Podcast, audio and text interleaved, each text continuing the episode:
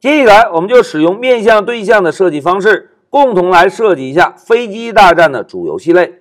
哎，同学们，我们先回顾一下刚刚完成的快速入门案例。现在，老师问大家：如果从一个游戏主程序的职责来看，一个游戏的主程序需要做哪两件事情？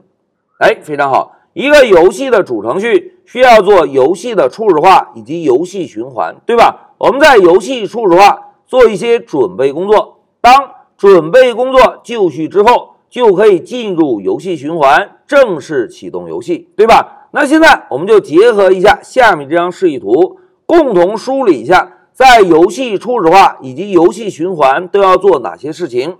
通过对这两部分工作的共同梳理，我们来明确一下，接下来我们要设计的飞机大战这个游戏类中需要封装哪些个属性以及方法。好。目的明确之后，我们先看一下游戏初始化。同学们，在游戏初始化中，首先应该创建一个游戏的窗口，对吧？因为后续所有精灵的图像都需要绘制在游戏窗口中，所以啊，我们需要在飞机大战游戏中封装一个屏幕的属性。哎，这个是游戏窗口。那接下来看，我们在游戏初始化还需要来创建一个游戏的时钟，因为。只有有了时钟对象之后，我们才能够在游戏循环中通过时钟调用 tick 方法来设置一下刷新帧率，对吧？所以呢，我们同样需要在飞机大战的游戏中封装一个时钟属性。哎，一个窗口，一个时钟。除此之外，我们是不是还需要根据游戏的需求创建不同的精灵以及精灵组，对吧？哎，同学们，现在我们来观察一下。游戏初始化主要在做什么事情？哎，游戏初始化主要就是在定义飞机大战游戏中涉及到的属性，对吧？屏幕、时钟以及精灵和精灵组。那现在同学们考虑一下，既然是定义属性，我们是不是可以借助初始化方法，一次性的把游戏初始化中需要定义的属性全部完成？哎，我们可以利用初始化方法。完成之前的游戏初始化要做的所有事情。同时呢，因为我们现在还不能够明确在飞机大战这个游戏中需要创建多少个精灵以及精灵组，所以啊，我们可以封装一个私有方法。大家看，以下划线下划线开头的方法是私有方法，对吧？我们封装一个 create sprite 的私有方法。哎，创建精灵，我们呢在初始化方法内部。来调用一下这个私有方法，我们由 create sprites 这个私有方法专门负责精灵组以及精灵的创建。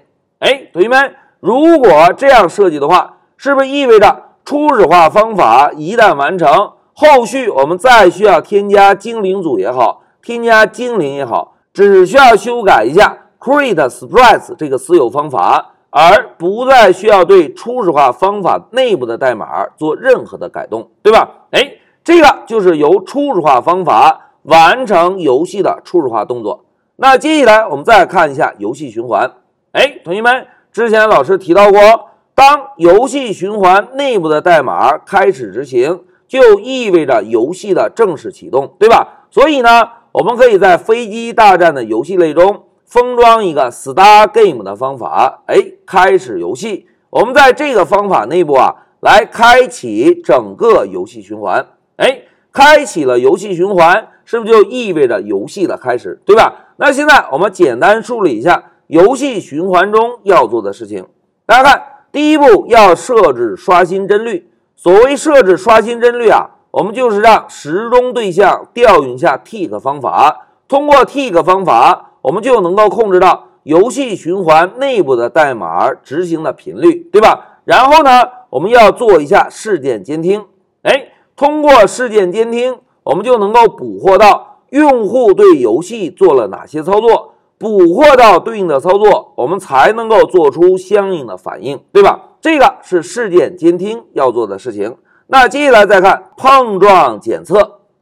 这个对于我们而言是一个陌生的名词，对吧？那什么叫做碰撞检测呢？同学们回顾一下，在飞机大战这个游戏中，英雄发射的子弹一旦碰撞到敌机，是不是要把敌机销毁，对吧？那同时，敌人的飞机碰撞到英雄会怎样？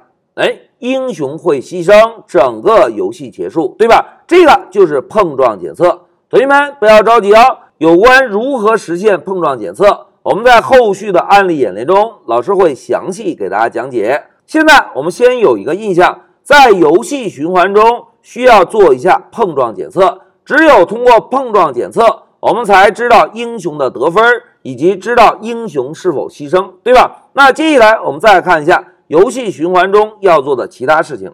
大家看，当事件监听碰撞检测做完，我们呢就可以让精灵组调用一下 update 方法。Update 的方法会通知精灵组内部所有的精灵更新位置。当更新位置完成，我们再让精灵组调用绘制方法。一次性把精灵组中所有的精灵绘制在屏幕的不同位置，对吧？当所有绘制工作完成，不要忘记哦，还需要更新一下屏幕的显示，对吧？哎，这个就是游戏循环中要做的事情。